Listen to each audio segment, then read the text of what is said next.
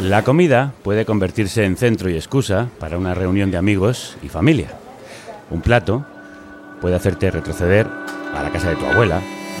Gracias al recuerdo de un sabor, de un olor, la comida, dicen, transforma. Pero no solo a las personas, también puede cambiar ciudades enteras. ¿Qué comemos y cómo comemos puede influir en cómo está diseñada una ciudad? No es algo nuevo. Sucedía en el pasado. Los mercados, por ejemplo, se situaban cerca de la materia prima, como los puertos o los ríos. Y el nombre de las calles nos dan pistas de qué se vendía en ellas. Hoy, sin embargo, la comida puede jugar el papel contrario. Puede llegar a expulsar a vecinos de sus barrios. Carne, Carne Cru- Cruda, Cruda. Join us.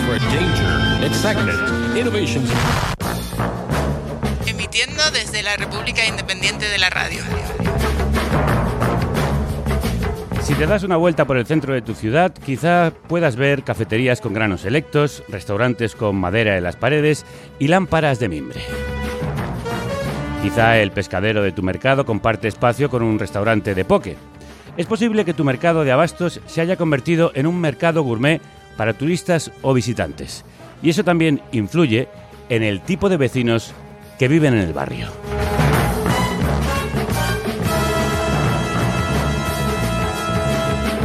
Acompañadme a dar una vuelta por cualquier zona gentrificada del centro de cualquiera de nuestras ciudades. Y digo cualquiera porque esos lugares cada vez se parecen más entre sí y cada vez se parecen menos a sí mismos, al lugar en el que nacen, a la identidad de la localidad, la región, el país. ¿Dónde estamos, Violeta? Bueno, pues da igual donde estemos, como decía, porque caminando hoy por tu ciudad, da igual la que sea, es más probable que te encuentres con un restaurante de ceviche, sushi o kebab que con uno de comida local tradicional. Y a esta realidad se suma el reparto a domicilio. Los riders ocupan los bares y aceras que antes eran de los peatones y los clientes, mientras esperan a recoger los pedidos y también comparten calzada con los coches.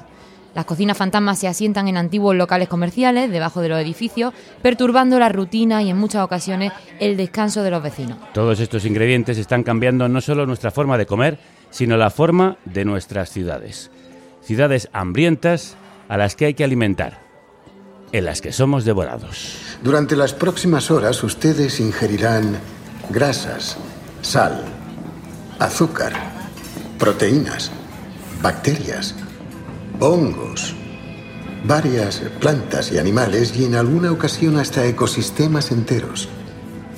Pero he de suplicarles una cosa, solo una, que no coman.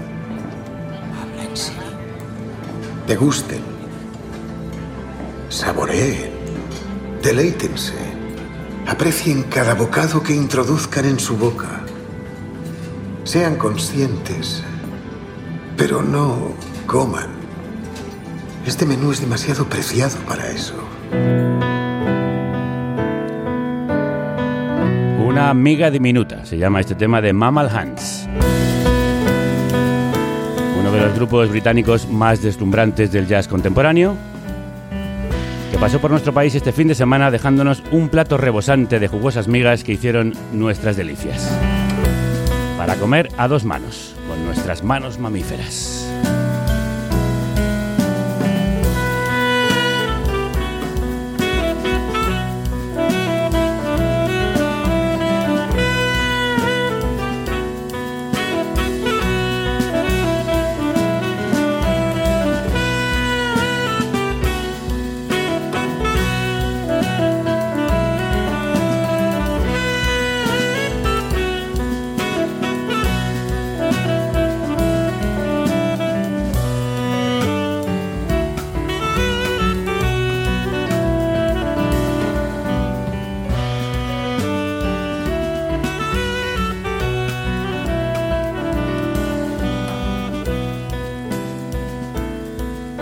Escuchar Tiny Crumb, pensar en unas migas y en comer con las manos me ha abierto el apetito, Violeta.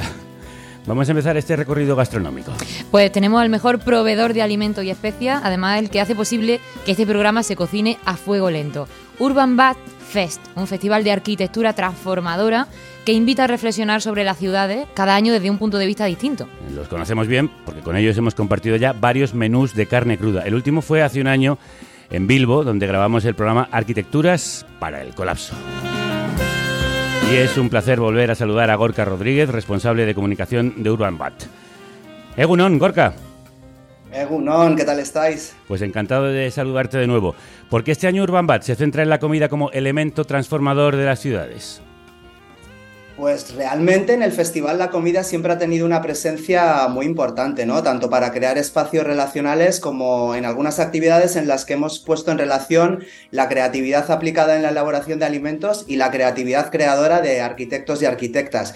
Pero este año realmente ha sido la lectura del libro Ciudades Hambrientas de Caroline Steele la que nos hizo tomar conciencia con más crudeza si cabe sobre la cantidad de dimensiones que entran en relación cuando miramos el mundo a través de la comida, ¿no? Dimensiones que son económicas, culturales, políticas y también urbanísticas. Pensemos que desde una perspectiva histórica, las ciudades surgen y se establecen cerca de tierras fértiles para asegurar un suministro constante de alimentos y que en la actualidad la alimentación sigue determinando y poniendo en relación un montón de elementos en apariencia dispares, pero que en realidad están conectados. ¿no? Pensemos, por ejemplo, en las grandes infraestructuras dedicadas a la movilidad y el transporte para alimentos, en el consumo de energía y su relación con el pico del petróleo, el cambio climático, la salud y la epidemia de obesidad, el poder de las grandes multinacionales de producción, distribución y venta, la urbanización y el diseño de las ciudades, como comentabais antes, porque realmente alimentar las ciudades requiere un esfuerzo enorme, titánico,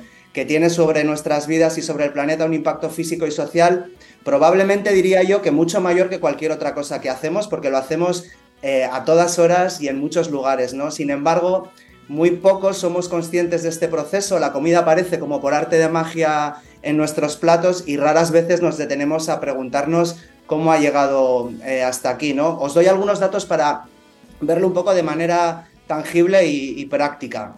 Se estima que en la actualidad el abastecimiento de alimentos de las ciudades europeas representa hasta un 30% de su huella ecológica. O un informe reciente del Departamento para Alimentación y Asuntos Rurales británicos estima que los alimentos británicos recorren 30.000 millones de kilómetros en diferentes vehículos hasta llegar a la mesa. Esto es 10 veces más que hace una década y la distancia equivalente a dar la vuelta al planeta 750.000 veces. Otro dato escalofriante es que solo en 2021 se talaron 13.235 kilómetros cuadrados de selva brasileña, es un dato que da el propio gobierno brasileño, para dar cabida a los pastos para el ganado y la producción de soja, que también es mayoritariamente destinada a alimentar animales. Pero estos datos que a mí, que soy de letras, se me escapan, ¿no? ¿Qué, qué significan 12.235 kilómetros cuadrados? Pues para haceros a la idea, es como 326 veces el tamaño de Bilbao, la ciudad en la que estoy, o cerca de dos veces Euskadi, ¿no? O sea que todo esto sí que nos lleva a pensar que si queremos construir ciudades realmente sostenibles, tenemos que repensar no solo su forma física, sino también la forma en que se alimenta, ¿no? Lo cual es una tarea bastante difícil en una economía globalizada como la que estamos, ¿no? En la que el sistema alimentario además es una red enormemente poderosa y que funciona prácticamente de forma eh, autónoma, ¿no? O sea que es algo que va a requerir que todas y todas asumamos nuestro grado de responsabilidad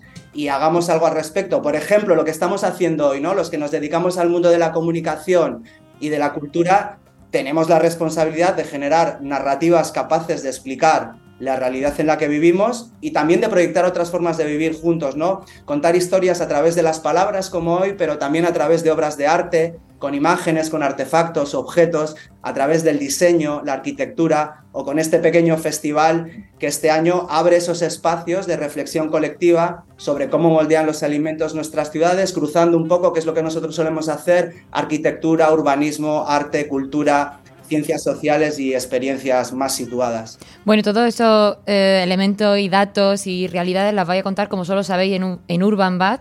Tenéis charlas, pero también hay un skate room, una ruta guiada por Bilbao. ¿Qué otras actividades habéis tramado? Pues retomando un poco estos dos formatos que tal vez sean un poco los que marcan la diferencia respecto al resto del programa, este año sí que hemos organizado junto con la Escuela Superior de Artes Escénicas Teatro Lari una escape room dentro de una cocina, en este caso una escape kitchen, en la que los participantes se encuentran encerrados en una cocina y deben resolver una serie de acertijos y rompecabezas ¿no? para lograr escapar en un tiempo determinado. Es una especie de juego físico y mental que nos permite, por una parte, hablar sobre la relación entre alimentación y ciudad y tener que tomar decisiones que tienen consecuencias en el territorio, en este caso en el, en el, escenario del juego. Creemos que es una forma como divertida, que es la forma en la que nos gusta hacer las cosas, ¿no? De abordar este tema en este caso y desarrollar el pensamiento crítico. Y luego también tenemos una ruta muy chula este año a la que hemos llamado A Pan y Agua, guiada por el arquitecto Pachi García de la Torre, en la que haremos un recorrido por las arquitecturas de la alimentación que trazan el desarrollo histórico de nuestra ciudad y de ese modo reconocer, eh, caminando, que el desarrollo de la ciudad es eh, indisoluble de la forma en la que nos alimentamos sus habitantes. Y nos vamos a centrar fundamentalmente en dos alimentos muy básicos, el pan y el agua, para recorrer antiguos molinos y panaderías, alóndigas, mercados de abastos, mataderos, antiguas fábricas de dulces, residencias de pescadores, calles dedicadas al comercio de alimentos, para terminar comiendo en un choco, en una de esas sociedades gastronómicas que son tan importantes en la cultura vasca, ¿no? Como siempre, pensáis formas creativas de explicar contenidos que son complejos. Para terminar, Gorka, desde el festival explicáis que si queremos ecociudades, no podemos dejar fuera de la ecuación la comida. ¿Pueden llegar a ser ciudades sostenibles las de hoy, las de este mundo globalizado? Pues si queremos sobrevivir como especie, creo que no nos queda otra que dar pasos o mejor correr en esa dirección, ¿no? Más aún teniendo en cuenta que en la actualidad más de la mitad de la población vivimos en ciudades y que el porcentaje seguirá aumentando durante los próximos años, ¿no? Además de todas las medidas que se repiten una y otra vez para una planificación urbana sostenible, la apuesta por energías renovables, la movilidad sostenible, la disminución y mejor gestión de los residuos, la renaturalización de la ciudad y lo que es más importante, el cambio estructural de un sistema que se basa en el consumo y explotación del planeta insostenible, si queremos esas ciudades realmente sostenibles, tenemos que pensar también en la forma en que se alimentan las ciudades y tomar parte en el asunto. ¿no? La propia Steel que mencionábamos antes nos da algunas pautas prácticas al respecto, ¿no? Ella dice que podemos comprar menos y mejor, no desechar y compostar los desperdicios, podemos escoger cómo comer con criterios éticos y reclamar a quienes compremos nuestros alimentos que los adquieran también con criterios éticos, podemos reclamar transparencia en la cadena alimentaria, podemos ingerir menos carne y menos pescado y pagar un poquito más por ellos cuando lo hagamos, podemos eh, apoyar a los productores locales mediante un sistema de lotes de alimentos o participando en grupos de consumo. Podemos comprar en nuestros comercios locales si tenemos la suerte de tenerlos todavía, porque se están transformando y corren riesgo de, corremos riesgo de perderlos de alguna forma. Podemos proteger la función social de los mercados de abastos, hablar con los tenderos sobre sus productos, informarles de que nos importa el tema. Podemos adoptar una eh, actitud política hacia el alimento y reclamar acciones a quienes nos gobiernan y podemos comer con nuestros hijos, hijas, amigas, amigos, enseñarles a cocinar y disfrutar un poco más y mejor de la comida. Gorka Rodríguez, responsable de comunicación de Urban Bad. Es que ricasco eta leister arte. Es que ricasco eta honegin.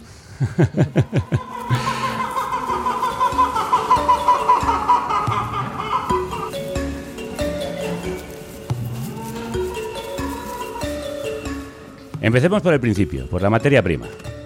Las ciudades viven de espaldas al campo mientras agricultores y ganaderos sufren por dar de comer a urbes que no paran de crecer. Sí, actualmente el 55% de la población mundial vive en ciudades. En 2050 esa cifra aumentará hasta el 68% según datos de la ONU. Y por eso la investigadora y arquitecta británica Caroline Steele escribió el libro Ciudades Hambrientas, del que nos hablaba Gorka. En él sostiene que igual que las personas, las ciudades son lo que comen. Hemos hablado con ella para que nos cuente por qué. Todas las ciudades han sido moldeadas por la necesidad de alimentarse. Si observamos las ciudades históricas, la mayoría son muy pequeñas. Es por una razón muy obvia. Para dar de comer a una ciudad, tienes que cultivar suficientes alimentos que puedas conservar y transportar en un estado que pueda ser comestible. Por eso las ciudades no han vivido de frutas y verduras, porque son muy difíciles de conservar y se ponen malas enseguida. Pero no solo las ha moldeado, es que los alimentos o la forma forma de dar de comer a las ciudades ha estado muy relacionada con el poder. Basta con mirar a cualquier ciudad fundada antes de que el tren llegase hasta el mercado central y el ayuntamiento estaba en la plaza del mercado. ¿Por qué? Porque eso era lo más importante que pasaba en las ciudades, el comercio de comida. ¿Y ahora esa relación entre comida y poder político sigue siendo igual? No, ahora quien tiene ese poder son otros. La gente que vive en ciudades es alimentada por gente que no vive en ciudades. Y la gente que no vive en las ciudades son granjeros con un estatus muy bajo. No tienen poder. Si se vuelven muy grandes, entonces empiezan a tener un poco de poder. La gente que de verdad tiene poder, Tesco o Aldi, es la gente que controla la comida. Los grandes supermercados controlan a los agricultores y a la vez dominan el mercado porque todos tenemos que pasar por el supermercado. Todos necesitamos comer. Exacto. La industria alimentaria tiene tanto poder que allí acaban muchos de nuestros políticos. En Estados Unidos, por ejemplo, existe una puerta giratoria entre la industria alimentaria y la política, de modo que los políticos no controlan el sistema alimentario y el consumidor medio tampoco controla el sistema alimentario. Las compañías de alimentos tienen el control. Así que imaginen cuánto poder representa. Las famosas puertas giratorias. ¿Y qué cree Caroline Steele que se puede hacer para reducir el control de esa industria en las ciudades? Volver al campo, apostar por la agricultura ecológica y sostenible y cambiar nuestra forma de comer. Por cierto, que Caroline Steele estuvo hace una semana en Galicia dando unas charlas y dice que en España lo estamos haciendo bien, que el modelo de futuro se parece a esa agricultura y ganadería gallega pero que tengamos cuidado de no parecernos a Gran Bretaña. Tenéis una increíble cultura gastronómica, pero está en peligro y necesita ser protegida. Y no queréis perder eso, porque si lo perdéis las consecuencias serán terribles. Lo sé porque vengo de un país donde perdimos nuestra cultura gastronómica hace 200 años porque nos industrializamos a gran escala y perdimos a nuestros campesinos. Y de los campesinos nace la cultura gastronómica. Está en la tierra, está en la sabiduría local. Steele viene del futuro para decirnos que no sigamos la senda de Gran Bretaña, así que sigamos su consejo y protejamos el campo. Pues recogemos el testigo de su libro, Ciudades Hambrientas, para hablar de cómo nuestra forma de comer influye en el modelo de ciudad que estamos construyendo. Por eso hoy vamos a hacer un recorrido desde los lugares donde consumimos y compramos hasta casa. Empezamos por el centro neurálgico de la comida. Coge el carrito que nos vamos al mercado. Venga, lo tengo. Así suena una mañana cualquiera un mercado de Madrid. Allí se concentran pescaderías, carnicerías, fruterías. Pero desde hace unos años este sonido se ha convertido en este otro. Así suena un mercado de abastos un fin de semana, porque estos espacios han dejado de ser eso, un mercado, para empezar a convivir con bares y restaurantes. Es lo que se conoce como gourmetización. La gourmetización es convertir los productos comunes en premium a través de una estética concreta, instagrameable. Eso significa que también se paga más por ello. Uno de los símbolos más claros es el Mercado de San Miguel en Madrid, un mercado en pleno centro que cayó en decadencia, cerró y cuando ha abierto ha acabado convertido en un lugar muy caro y solo para turistas. No es el único, otro emblema es el de la Boquería en Barcelona. Pero la gourmetización no solo sucede en el centro, sino que se ha ido extendiendo a más barrios y más ciudades. Nos hemos acercado a uno de esos mercados para ver cómo ha afectado a los tenderos y los vecinos el cambio de un mercado de abastos a un mercado gourmet. Estamos en el mercado de Tirso de Molina, en el barrio de Puerta del Ángel, en Madrid. Ángela Sepúlveda, crudos días. Crudos días. Hemos elegido este mercado porque se encuentra en uno de los barrios de Madrid con más presión gentrificadora. Está al lado de Madrid Río, a 20 minutos andando del centro. En los años 70, ese mercado, este mercado, era un típico mercado de abastos. En 2017 empezaron a llegar los bares. Ahora las carnicerías, pollerías y fruterías están junto a puestos de paellas o pizzas. A partir del jueves, los repartidores de materias primas se cruzan en el pasillo con los repartidores de cervezas. Juan fue uno de los primeros bares en llegar. Tengo un amigo que vive aquí y me dijo, oye, están dándole, quieren darle una vuelta al mercado. Dice, ya hay un par de puestos que están funcionando bien, bien dentro de un orden, porque estaba el mercado, tuvimos que hacer, bueno, era, éramos los pioneros, fue casi una epopeya de conquista del oeste, porque salíamos a dar flyer ahí al río y todo para que la gente acudiera, no sabía cómo estaba esto. Pero aquello tiró para adelante y Juan ya lleva seis años vendiendo ensaladillas y pulpo con lentejas, entre otros platos. La cosa ha ido tan bien que ha ampliado su local. Es vecino de La Mercantina, otro de los puestos que más tiempo lleva en el mercado. Ellos son testigos de cómo ha cambiado el tipo de personas que van a tomar el aperitivo. Sí, y los usuarios que pisan el mercado han pasado de ser familias de clase trabajadora a celebrities. Me lo contaron desde La Mercantina. Se nota que también hay mucho, sobre todo artisteo, hay como que, como que se está convirtiendo en un barrio cool. ¿Lo notas que hay como artistas? Sí, aquí? muchísimos. O sea, yo veo muchísimo. Bueno, yo soy actor y reconozco muchísimas caras y veo muchísimos actores, eh, gente de cine, gente de tal, que. Pero ahora como hay como mucha ¿Y qué dicen los carniceros, pescaderos y fruteros del mercado? Hablé con Rafa, uno de los carniceros que más tiempo lleva en el mercado desde los años 70. Cuando él llegó había 13 carnicerías, hoy solo quedan 3. Me atendió después de despachar muchas puntas de jamón y espinazo para los cocidos del fin de semana. La versión que yo creo que es la más normal es que quedábamos menos para vender, pero lo vendíamos bastante bien. ¿Qué pasa? Que todos los puestos cerrados los pagamos los que quedamos. Y es lo que ha pasado que había que darle otra vistosidad otra vez y como comercio de alimentación nadie lo quiere, pues vinieron los bares, empezaron a abrir los bares y pusimos una cuota de bares. ¿Hay una cuota? Sí, tienen un máximo de un 30% de bares en el mercado. La idea es que la carnicería que cierre no se convierta en un bar, sino que siga siendo un puesto de mercado. Y a veces, pues eso tiene sus inconvenientes. Yo ya llevo tres años queriéndome jubilar y nadie quiere una carnicería, ni una pollería, ni una tienda de lo que sea de alimentación. Ponlo para un bar y te lo quitan de las manos. Dejé a Rafa despachando, que tenía bastante trabajo ese día, para ver a José, que vende aceitunas y encurtidos. Es otro de los comerciantes que más tiempo lleva en el mercado. Empezó con 13 años con su tía y se va a jubilar el año que viene. Él sí tiene una persona interesada en su puesto. Me describió cómo eran y cómo son ahora sus clientes. Tuvimos una época muy buena. Se vendía mucho, pero la gente antes eh, venían lo que es a comprar. Cuando iban a llevar a los niños al colegio, venían, compraban y luego a mediodía cuando venían a recoger otra vez. Y ahora todo es diferente. Ahora la gente ya es muy diferente. Ahora la gente viene a comprar cuando vienen a alternar. alternar, cuando va la gente a tomar cervezas y a comer. A partir de, de las 2 de la tarde, el sábado puedo cerrar ya, porque a mí ya no me compran. Todas las que vienen vienen a beber. Me compran dos, tres pinchos que te vienen a comprar tres pinchos ya cuando te vas ahí, que te valen 50 céntimos. Y encima te pagan con tarjeta. Es decir, que el mercado tenga más afluencia de gente por los bares no significa que tengan más clientes. Exacto, son dos grupos de personas diferentes. Sigo mi camino, dejo a José vendiendo. Uno, de de Campo Real y otro de... Y me voy a preguntar a los vecinos del barrio, ¿qué significa para ellos que el mercado se haya gourmetizado? Me encuentro a Alejandra en una de las barras de uno de los bares, es vecina del barrio desde hace 30 años. El ambiente que tiene el mercado pues ha dado mucha vida al barrio. Nosotros, aparte que venimos diariamente a tomar un café por la mañana, nos gusta comprar pues la pollería, el fiambre, la pescadería y a tomarnos una caña, pues también. A Sara, vecina desde hace solo dos años, tampoco le parece mal. Mientras se sigan manteniendo las carnicerías y pescaderías, me parece estupendo. Sara está sentada en la terraza que hace unos años se montó fuera del mercado, porque los bares ahora pueden servir también fuera y durante los fines de semana es normal tener que esperar una mesa para poder sentarse. Aquí hay tres amigas compartiendo una cerveza. Eh, hombre, yo creo que sí que ha venido bien, no tanto, porque ahora ya es un puro bar.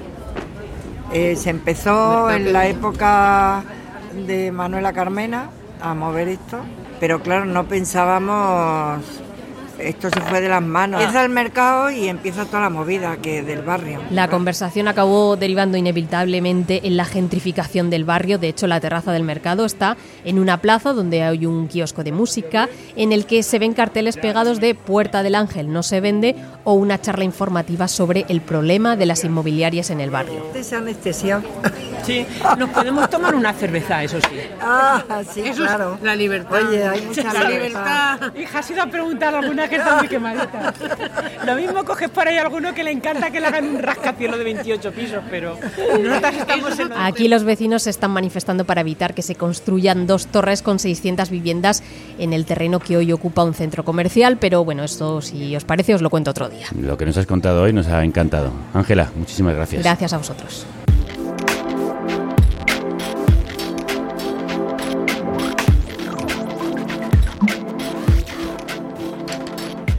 La comida puede impulsar o iniciar el proceso de gentrificación que expulsa a los vecinos de sus casas, de sus barrios. Lo acabamos de escuchar. Hay quien lleva años estudiando este proceso de gourmetización.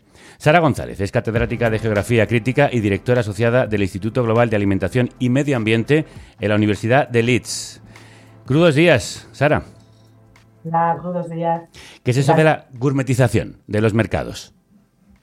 Bueno, pues la verdad que lo hemos visto muy bien en el clip que habéis, que habéis pasado ahora, ¿no? Es cuando los mercados pasan de ser unos espacios donde se da servicio a la población en general y sobre todo donde se venden productos de necesidad, ¿no? productos que necesitamos para cubrir nuestras necesidades básicas, como alimentación, a veces también puede ser, por ejemplo, eh, no sé, homenaje para el hogar, incluso ropa, y se pasa de un espacio donde se compran productos de necesidad a un espacio donde se venden y se compran pues más productos de consumo de élite o se convierten en espacios de ocio, ¿no?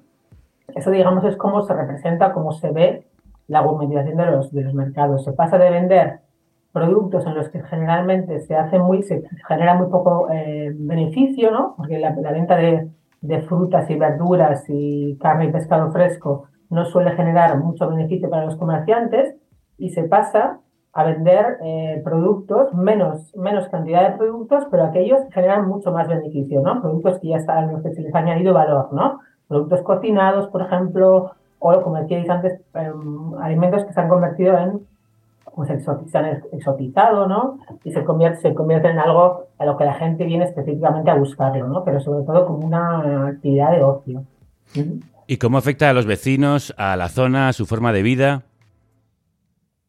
Bueno, pues diferentes formas, ¿no? O sea, hemos visto también en el clip que habéis eh, pasado ahora que muchas veces la gente lo ve como algo muy positivo, pero en realidad, porque bueno, si no, el mercado quizá estaba, estaba yendo al declive, pero en realidad lo que está por detrás son procesos de cambios en las ciudades, donde al final lo que se acaba priorizando es el, el, valor del suelo, ¿no? Eh, o sea que la gentrificación residencial, la gentrificación comercial y de los mercados está completamente unida, no se puede separar. Entonces lo que vamos viendo es el desplazamiento de los comerciantes, como ya veíamos en el mercado de Puerta del Ángel, ¿no? Los comerciantes que van poco a poco perdiendo sus, sus negocios y también, mm, bueno, pues los vecinos y la gente que viene al mercado a comprar estos productos de necesidad, que ya no pueden comprarlos ahí, ¿no? Y bueno, pues tienen que pasar a comprarlos a, un supermercado. A mí lo que me parece interesante es que lo que tenemos es los mercados eh, en España y en otros países, en realidad mm, son servicios públicos, ¿no? Son, son propiedad y gestión de las administraciones públicas. Y mientras antes estaban ahí y surgieron de una necesidad de, cubrir pues, garantías sociales, ¿no? como la justicia alimentaria o la, la sanidad pública, ¿no? resulta que ahora esos mercados están, están más o menos convirtiéndose en espacios de, consumo de élite, ¿no? pero siguen siendo gestionados y ser propiedad de los ayuntamientos ¿no? y de las administraciones locales. Entonces, nos tenemos que preguntar un poco, bueno, hacia dónde queremos que vayan los mercados, ¿no? si realmente son públicos todavía, eh, deberían de estar enfocados a, a cubrir necesidades básicas o, digamos, a un, consumo de élite, ¿no? Claro, porque quienes están a favor de este proceso dicen que esta es la única manera de que los mercados de abasto puedan sobrevivir, pero tú has visto que mm. Tiene más que ver con una falta de inversión. ¿Cómo habría que rescatarle? Claro, sí, esto, la, la, gentrificación de los mercados tiene que ver con procesos de transformación urbanas, sociales, muy, muy grandes, ¿no? enormes, ¿no? y que tienen muchísimas complejidades. Entonces, eh, los mercados de abasto llevan, en muchos, en muchos países, llevan décadas de desinversión pública, ¿no? Mientras que, bueno, pues eh, obviamente los supermercados, las cadenas alimentarias y el comercio online, pues ha, bueno, ha, explotado, ¿no? Tenemos supermercados por todos los lados en las ciudades. Entonces, las mismas administraciones públicas han estado subvencionando o facilitando, facilitando la llegada de todos estos supermercados. Entonces, es normal que los mercados hayan quedado un poco de lado, ¿no? Eh, entonces, muchas veces eh, las administraciones públicas han visto que la única forma de rescatar esos mercados era convertirlos en espacios de consumo de muy alta calidad, ¿no? Lo que, lo que decías tú, ¿no? Eh, pero esto deja, deja atrás pues, muchísimos de los, de los comerciantes y sobre todo de los, de los vecinos. Eh, yo creo que hay otra forma, ¿no? Yo creo que se pueden rescatar de otra forma. Yo creo que puede ser parte de una, de una visión municipalista de una ciudad en la que ponemos más énfasis en las necesidades, en lo que realmente nos importa, ¿no? Los cuidados, eh, las necesidades básicas como la alimentación, eh, tener trabajos dignos, horarios de trabajo en los que podamos combinar con hacer la compra de proximidad, por ejemplo. Los mercados pueden estar en el centro de una visión eh, más sostenible de la ciudad, ¿no? Una visión municipalista y más sostenible, donde los mercados se convierten en espacios todavía de consumo básico, ¿no? Donde efectivamente se puede garantizar la justicia alimentaria de los vecinos. Creo que pueden tener ahí una salida. Sara, nosotros estamos viendo el proceso en España, tú lo llevas estudiando un tiempo en Reino Unido, donde existen grupos de comerciantes y compradores que se están uniendo para impedir esa gentrificación de los mercados. ¿Se puede revertir la situación?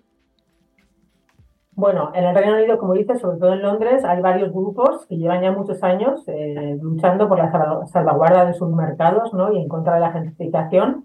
Y bueno, mm, han conseguido paralizar y ralentizar mucho la gentrificación y sobre todo han puesto el, han puesto el valor, el, han puesto en valor eh, eh, cómo los mercados son espacios públicos de inclusión social, sobre todo para minorías étnicas, sobre, espacios de encuentro y estas campañas y estos grupos de, vecinos y comerciantes están como potenciando una nueva forma de ver el mercado. ¿no? Entonces yo creo que sí que están influenciando a las autoridades locales eh, para ver los mercados de otra forma. Se pueden, claro que sí, se pueden, claro que se pueden parar, se pueden revertir estas, estas eh, estos procesos, pero necesitamos como un nuevo imaginario, ¿no? Porque hasta ahora se puede, solamente estamos viendo los mercados como por un lado que entran en declive y que hagamos la compra en los supermercados o gourmetizarlos y que sean espacios de consumo. Pero tiene que haber otra, otra visión en, lo que los, en, la que los mercados son, como decía antes, parte de un, proyecto municipalista de ciudad sostenible, ¿no?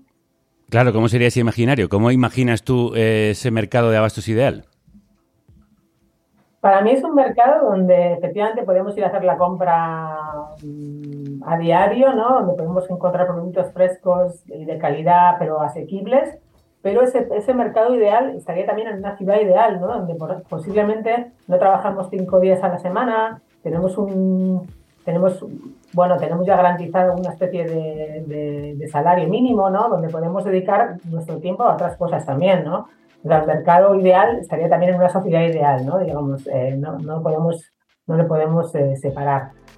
Pero para mí sería un espacio de encuentro de los vecinos donde quizá, bueno, quizá no sean todo puestos de, puestos de comida fresca, pero no necesariamente tengamos restaurantes gourmetizados, sino, por ejemplo, quizá pues mini bibliotecas o guarderías o, bueno, espacios de encuentro para los jóvenes, por ejemplo, espacios donde los jóvenes pueden empezar sus, sus negocios, eh, bueno, pues eh, actividades educativas, culturales, no necesariamente irse hacia, hacia la verificación o, la gourmetización, ¿no?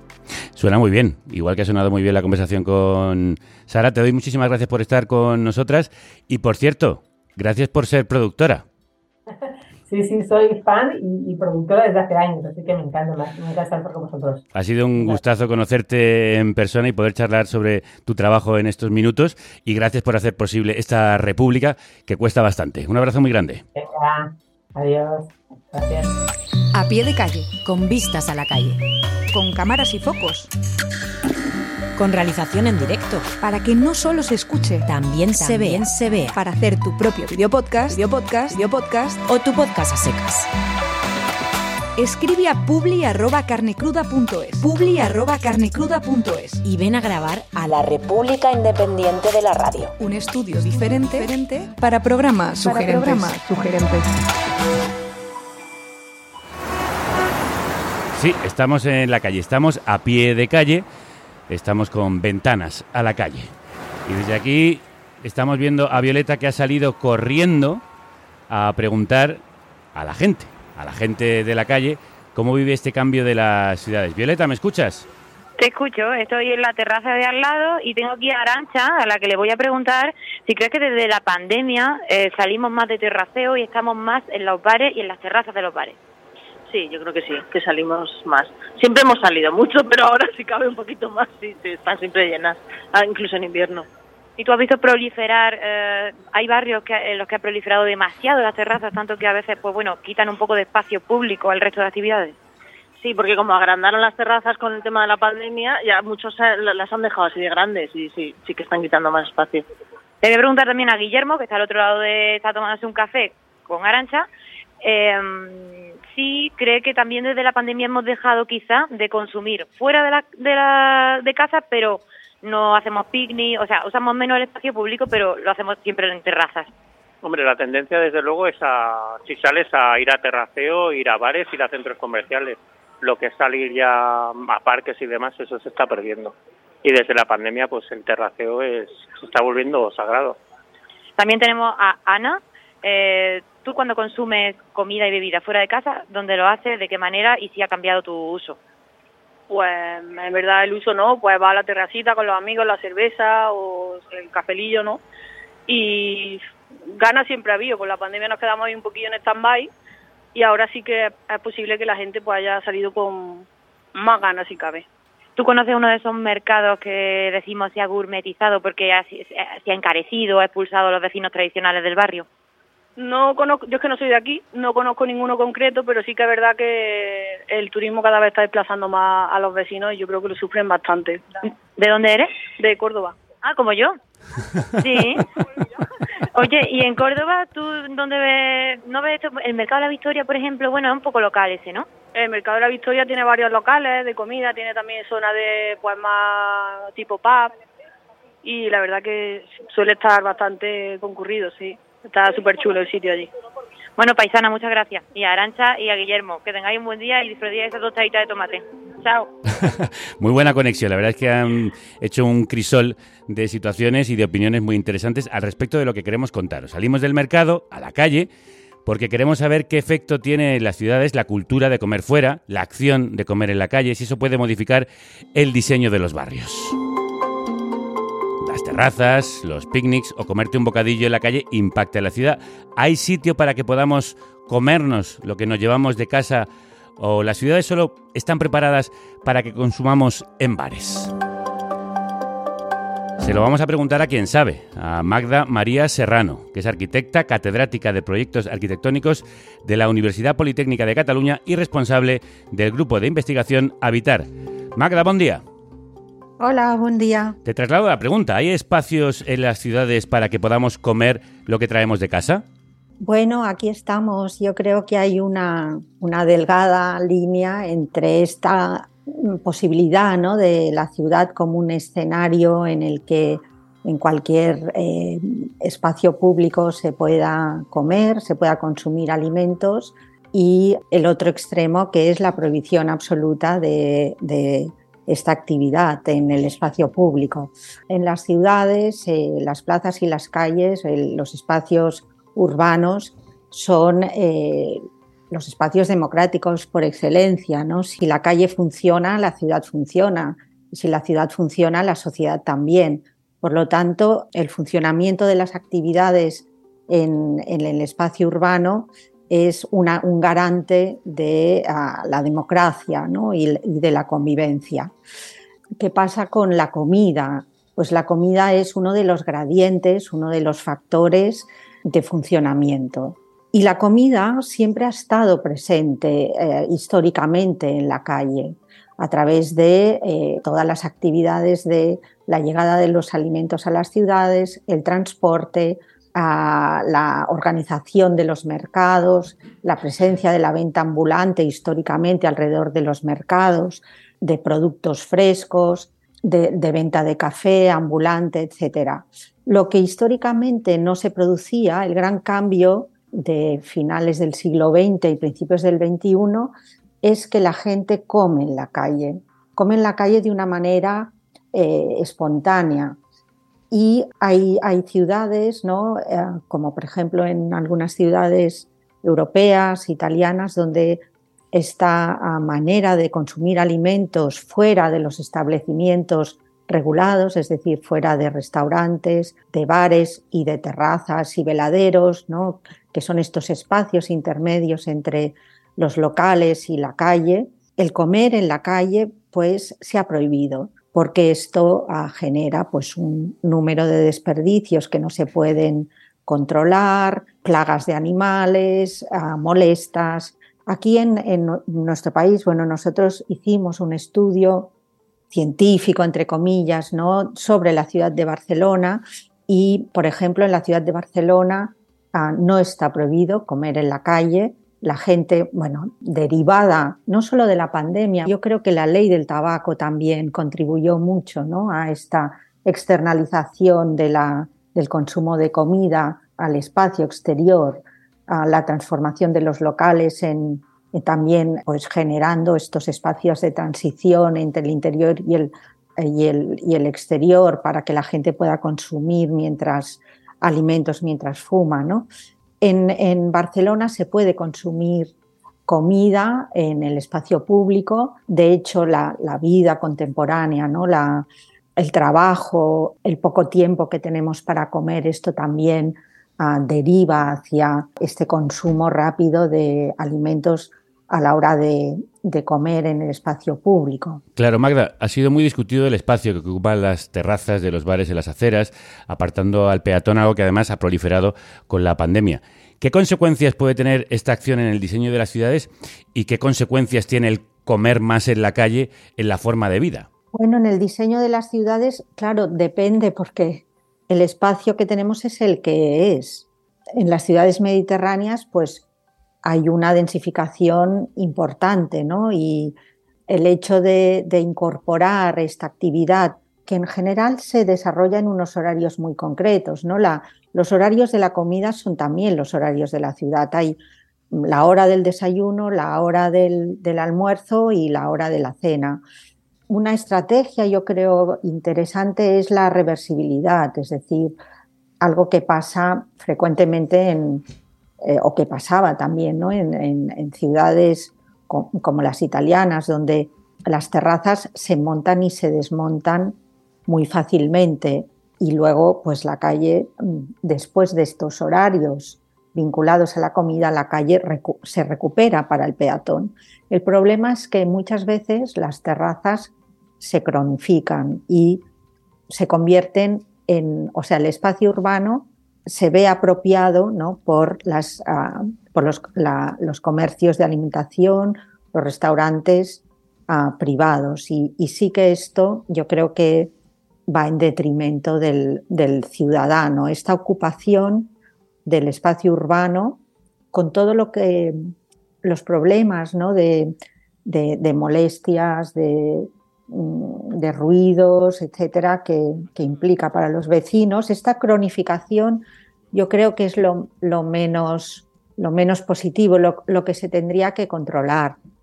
En, las ciudades mexicanas, por ejemplo, hay unos horarios muy determinados para que cualquier persona que tenga un carrito y que, y que tenga una cocina, una cocinita portátil, Ah, se ponga en una esquina y pueda vender pues quesadillas o tacos. Pero cuando se acaba la hora de la cena, pues estas personas lo cargan en una furgoneta y se lo llevan a casa. Y la calle vuelve a, ofrecerse o a estar a disposición de peatón o, del ciudadano. Yo creo que aquí hay un tema muy, muy importante que deberían, bueno, eh, debería ser, por un lado, regulado, pero no extremadamente regulado, y por otro no dejar tampoco esta extrema liberalización y ocupación del espacio público por parte de los establecimientos de, restauración, etcétera, porque eh, en nuestras ciudades pues esto ah, juega en detrimento del, ciudadano. Claro, ha sido muy interesante escucharte toda esta disertación. Magda María Serrano es eh, arquitecta y catedrática de proyectos arquitectónicos de la Universidad Politécnica de Cataluña. Muchas gracias. Muchas gracias a vosotros. Has tardado mucho, ¿qué pasa? ¿Que te has perdido? Me dice el tío con sus santos huevazos y su pijama de Batman. Pues ¿cuánto quieres que tarde si llevo 12 horas subido a esta bici de mierda y ya no puedo con el rabo? Anda, que habrás sufrido mucho sentado en tu sofá mientras yo me hacía el kilómetro que separa la pizzería de tu puta casa. No, pero ahora en serio, ¿en qué momento se nos ha ido tanto la puta cabeza que somos capaces de pedir un bocata a domicilio del bar de abajo? Vale, está claro que los tiempos cambian, joder. Pero de verdad es una mejora tener un ejército de esbirros deambulando por la ciudad satisfaciendo los impulsivos deseos de esta sociedad enferma. Cuánta razón. Esto que escuchamos es Hola, buenas noches, un corto de Pau Rodilla en el que un rider vuelve a casa después de repartir comida a domicilio durante toda la noche y ha vuelto a casa, a este estudio, Violeta Muñoz. Sí, ya estoy aquí. Escuchamos a este rider criticar las nuevas formas de comer, aunque irónicamente el corto termina con ese mismo repartidor llegando a casa y recogiendo el pedido que otro rider le ha llevado hasta su portal. Una buena ironía.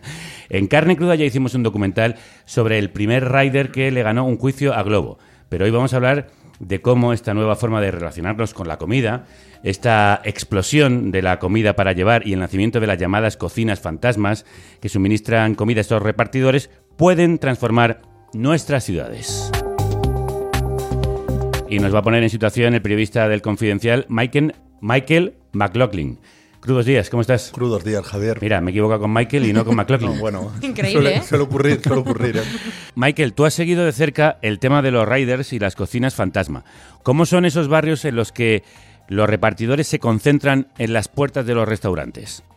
Eh, a ver, a día de hoy hay una cosa que en el paisaje urbano ya un rider puede formar parte de, cualquier barrio, ¿no? Porque, bueno, da mucha capilaridad al negocio y, y, cualquier restaurante es susceptible de utilizar estas, estas plataformas. Pero sobre todo se suelen concentrar en, en barrios, vamos a decir, ese cinturón de distritos, de barrios eh, que suelen rodear la almendra central de, de las ciudades donde hay zonas eh, donde se aglutinan muchas cadenas de, de, comida rápida, que suele ser lo que más se demanda a través de estas, de estas plataformas. Uh -huh. eh, si hablamos de aquí de Madrid, tenemos pues eh, ejemplo de la rotonda La Glorieta Cuatro Caminos, que hay ahí varias cadenas, supermercado 24 horas, que muchas veces también se demandan estos, estos servicios y se suelen concentrar en, ese, en esos sitios porque lo decían en la anterior entrevista, los horarios de la ciudad muchas veces coinciden con los horarios de la comida. Y entonces, pues bueno, pues es a, primera hora, a, media y sobre todo a la noche, entre semana, que es, que es cuando más se demandan estos servicios, pues tienen la capacidad de, de cazar pedidos, por así decirlo, eh, de, varios, de varios establecimientos en, en un mismo sitio. Y es por eso que se sitúan en el centro de las ciudades y no en polígonos industriales, donde podrían, por ejemplo, las la cocinas fantasma molestar menos.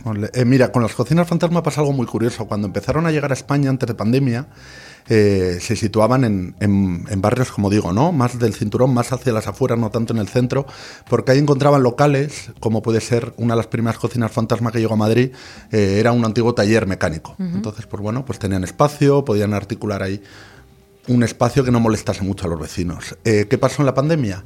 Que se genera o se generaliza un fenómeno que es el de los restaurantes virtuales, ¿no?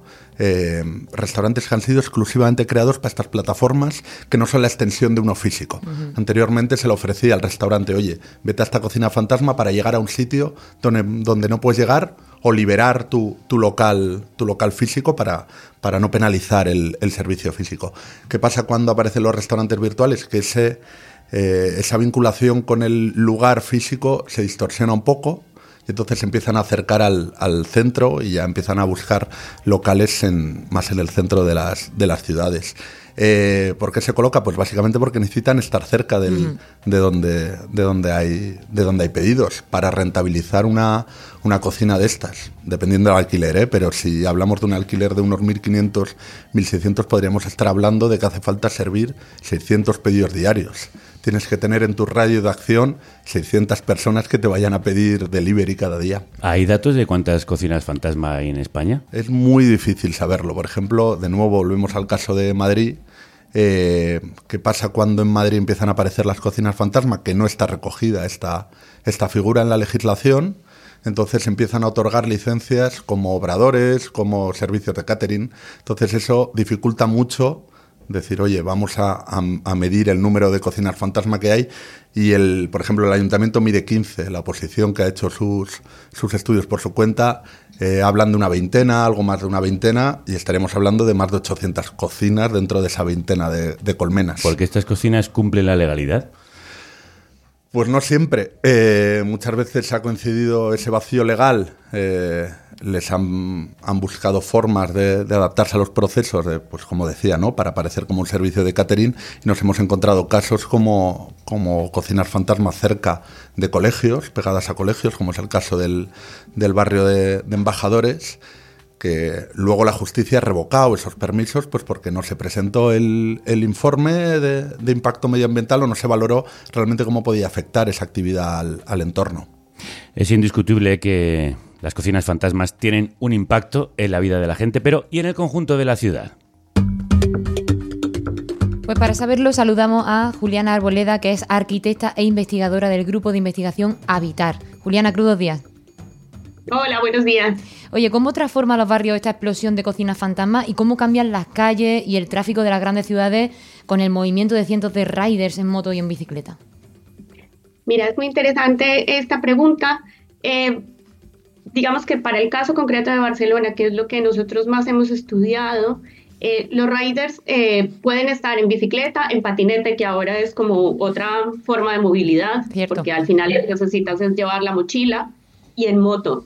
Yo creo que no hay tanto una incidencia en el tráfico de la ciudad, porque aquí hay bastantes carriles bicis por donde, por donde moverse, pero sí que hay una incidencia en esto que, que estaban comentando ahora de cómo se ven eh, o cómo se reúnen estos riders en la ciudad. Es muy diferente, digamos, como la posición que toman delante de un McDonald's o de, o de la avenida diagonal cuando esperan, eh, porque siempre se ven agrupados. Y otra es muy diferente, por ejemplo, cuando están afuera de las cocinas fantasmas, de las dark kitchens, que aquí, por ejemplo, en Barcelona, se sabe que están en medio del tejido de la ciudad, o sea, al lado del, del paséis eh, Luis Compines hay una que es bastante característica porque ves que están los raiders esperando allí, o por ejemplo también en el, en el barrio del Escorts, al lado del mercado y esto.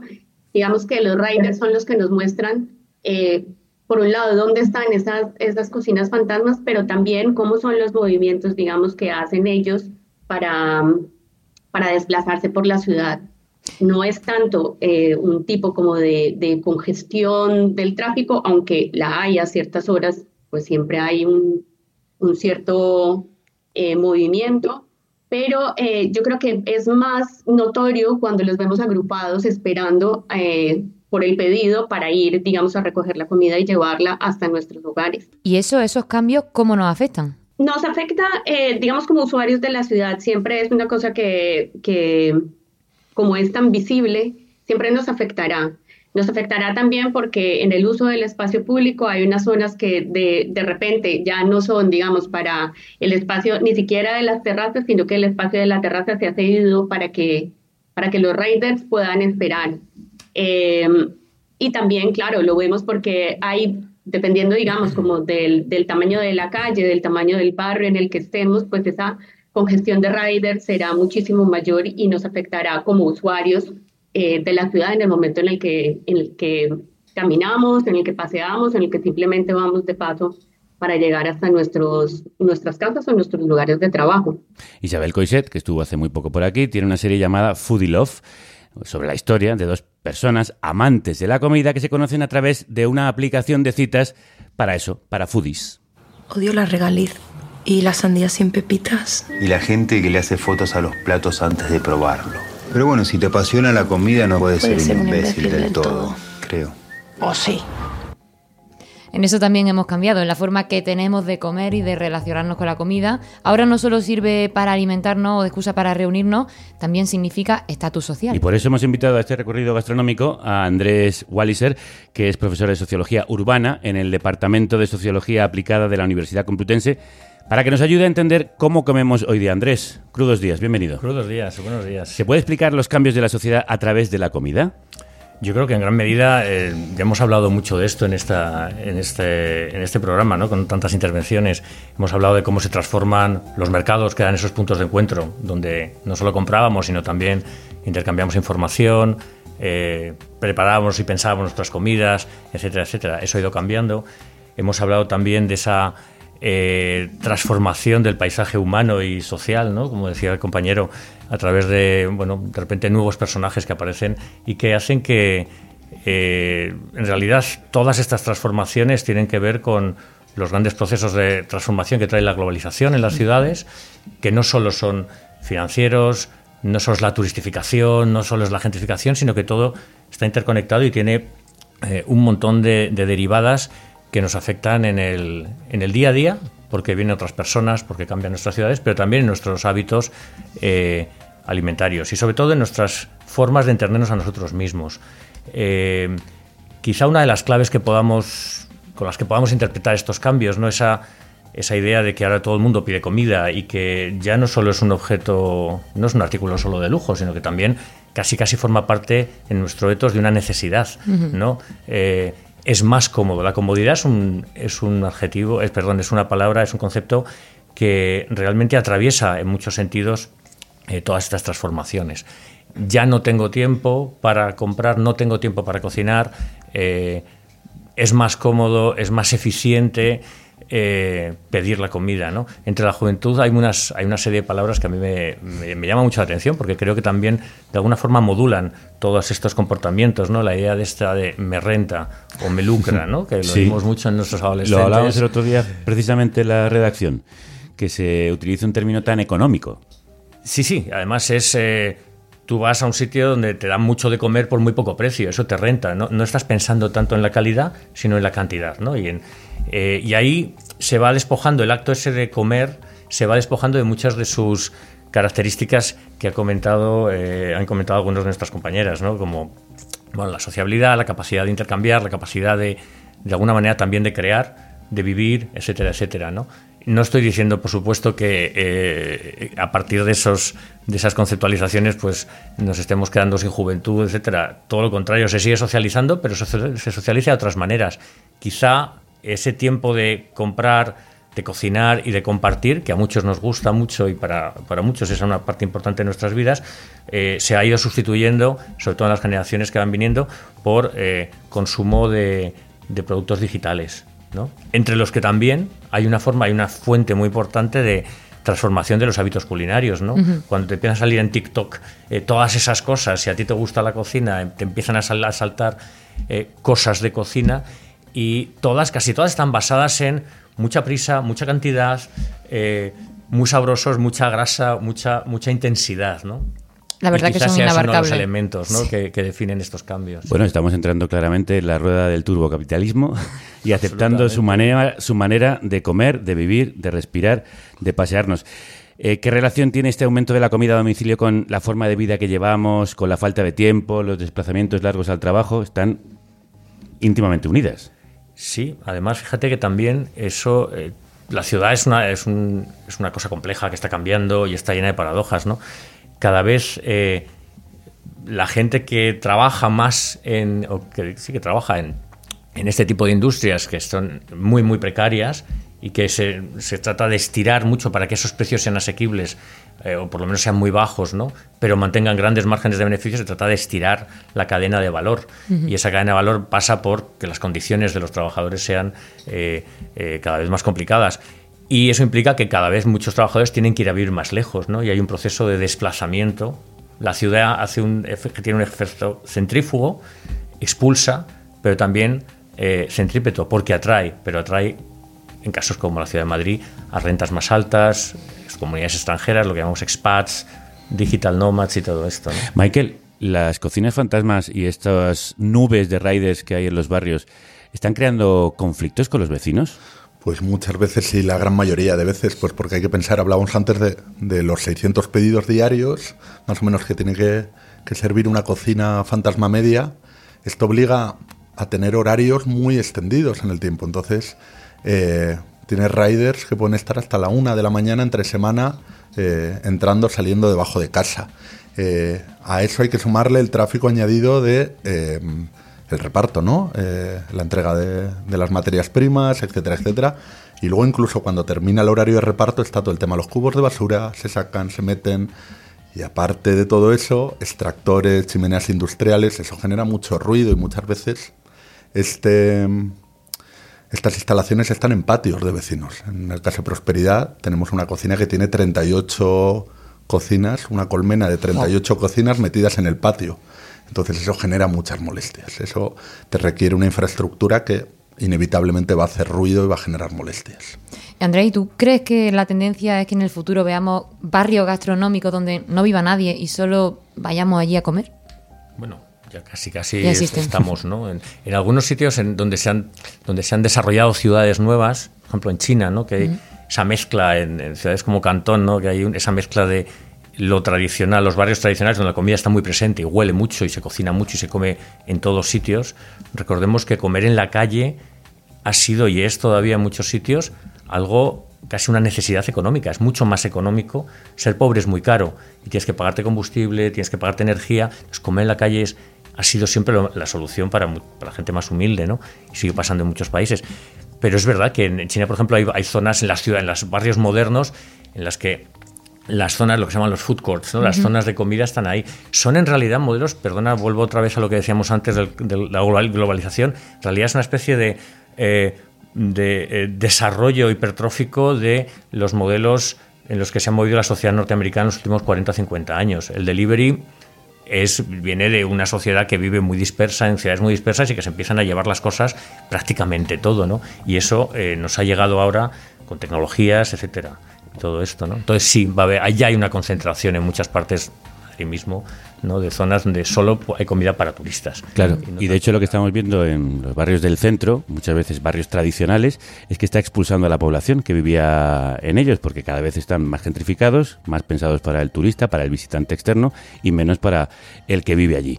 Hemos ido al mercado, hemos comido en la calle y hemos pedido comida a domicilio. Vamos a terminar este recorrido de espacios y gastronomía en la cocina de casa. Cocinamos mucho juntos y la cocina es muy pequeña. Y nos gusta pasar tiempo juntos. Normalmente cocina una persona y la otra va cortando también. La encimera es pequeña y seamos sinceros, es bastante fea. Escuchamos el típico programa de reformas donde siempre se opta por la cocina abierta porque los propietarios quieren ver a sus invitados mientras cocinan. Pero lo cierto es que si viéramos por satélite el recorrido que hacen los repartidores, podríamos conocer, por ejemplo, qué barrios apuestan por la comida preparada y no cocinan. Y podríamos ver, si pudiéramos, cocinas limpias, sin utensilios, con sartenes apiladas y encimeras sin usar. Juliana, la forma de comer también influye en nuestras casas. ¿Las cocinas abiertas y las cocinas grandes donde reunir a la familia empiezan a perder sentido?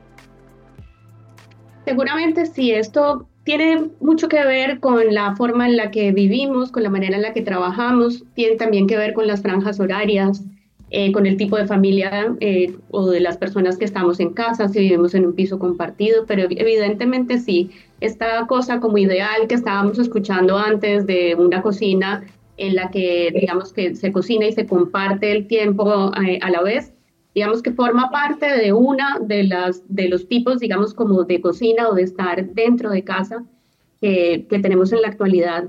Pero también es cierto que, que en muchos hogares eh, la cocina simplemente sirve para calentar o para emplatar las cosas que pedimos a domicilio.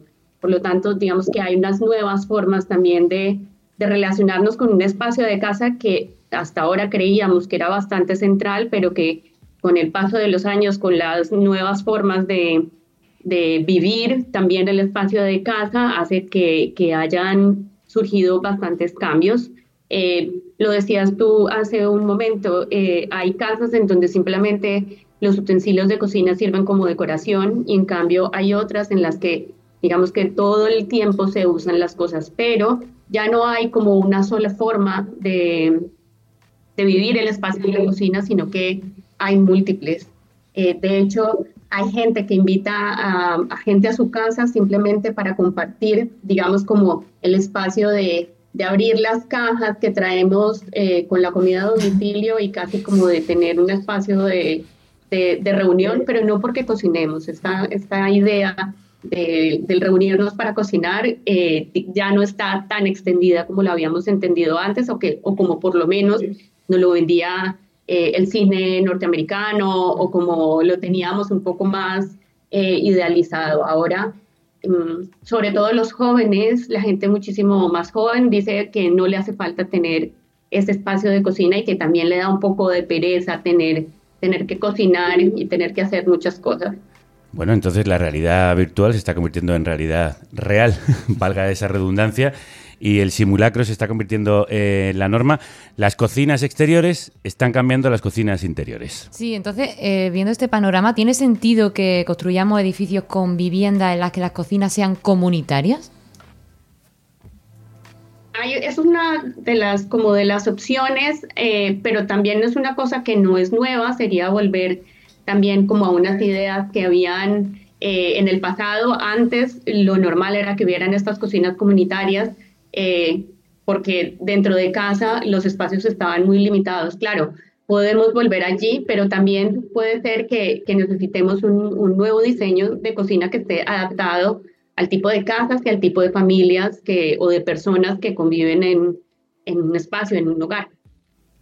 Pues hemos hecho todo este recorrido gracias a voces muy informadas que nos han ayudado a comprender cómo están cambiando nuestras vidas y nuestras ciudades y nuestras casas y nuestros barrios por la comida, precisamente. Michael McLaughlin, Julián Arboleda, Andrés Baliser, muchísimas gracias a los tres por estar con nosotros. Muchísimas gracias a vosotros. Gracias. En el bar de enfrente ya no sirven jeta. Más que la del regente número uno en ventas. Nos toca reposar esta comida, nos toca un poco de la sobremesa. Al entrar al local, una bicicleta. Y lo hacemos con esta canción de Estrogenuinas. Queso proboleta. Que cantan a la gentrificación y cómo los pequeños comercios están desapareciendo.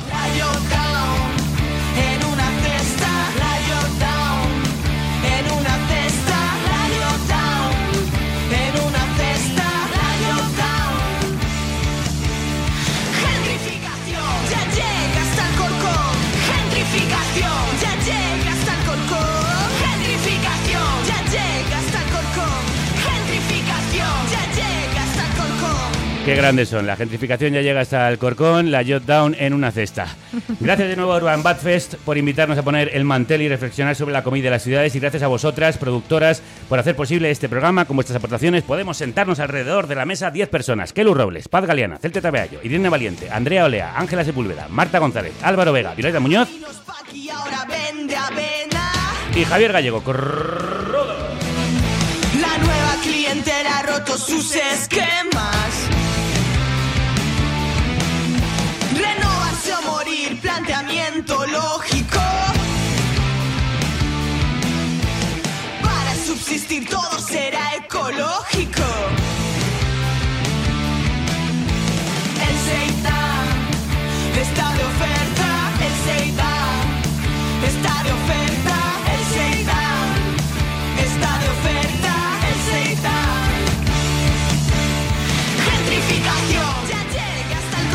Mañana volvemos con un nuevo programa sobre Gaza en el que analizaremos cuáles son los planes de Israel con su ataque incesante sobre la franja que ya ha provocado un desplazamiento forzoso masivo. Y si quieres asistir para ver el programa en directo, escribe a productores@carnecruda.es, que es lo que han hecho estas dos personas que vienen de Miranda de Ebro a visitarnos. ¿Cómo estáis? Muy bien. Muy bien. ¿Cómo llamáis? Violeta. Y Pedro. Mira, una Violeta como tú, una tocaya. No es fácil eso. Bueno, sois productores, supongo. Sí, somos Sí, bien, bien, bien. ¿Lo habéis pasado bien? Sí. Muy bien. ¿Se ha gustado la, que República? Es muy curioso verlo por dentro. ¿Sí? ¿Por qué? ¿Por qué? Pues no sé, no te imaginas cómo puede ser un programa de radio solo escuchándolo. Entonces, que hay mucho movimiento, hay mucha más vida de la que te imaginas solo oyéndolo. Mucha Hay vida- muchos gestos. Muchos gestos, sí. Hay mucha vida, mucha vida. Mucha ¿A ti te vida. ha gustado, Pedro? Sí, la verdad es que llama la atención y además eh, es difícil de seguiros. O sea, es mucho más fácil escuchar el programa en casa haciendo la comida o pasando la aspiradora que ver todo el lío que hay aquí. El mogollón Es que hay aquí. impresionante. Qué bien lo ha dicho, haciendo la comida. Haciendo la comida, eso es. Qué buen cierre para este programa. ¿Hacéis la comida? ¿Os gusta Sí. cocinar? Sí, sí, sí. ¿En Miranda se están gentrificando también los barrios? Sí. Sí. O sea, nada que ver con ciudades tan grandes, pero se nota, se nota. Sí, el mercado de abastos tiene muchos puestos ya vacíos. Y es una pena. Es una pena. Nosotros tratamos de hacer eh, pues el trabajo de ir al mercado y gastar ese tiempo, porque cuesta también tiempo, claro. pero cuesta. No hay que verlo como un gasto. Violeta, No, no, no. hay que verlo como una inversión de, en uno mismo, de Por tiempo supuesto, para... yo creo en ello y lo hago, Sí, sí. pero cuesta más que ir al super y cogerlo todo. Sí, Claro. absolutamente, pero hay que hacer ese esfuerzo para mantener nuestros barrios y mantener esos mercados tan preciosos. Precioso es que hayáis venido y que hagáis posible esta república. De verdad, un abrazo muy grande y muchísimas gracias. Gracias a Muchas vosotros.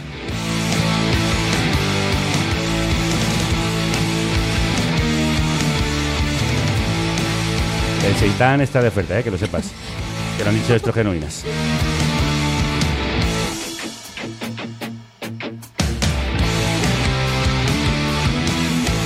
Volvemos mañana. Salud y república y que la radio Os acompañe.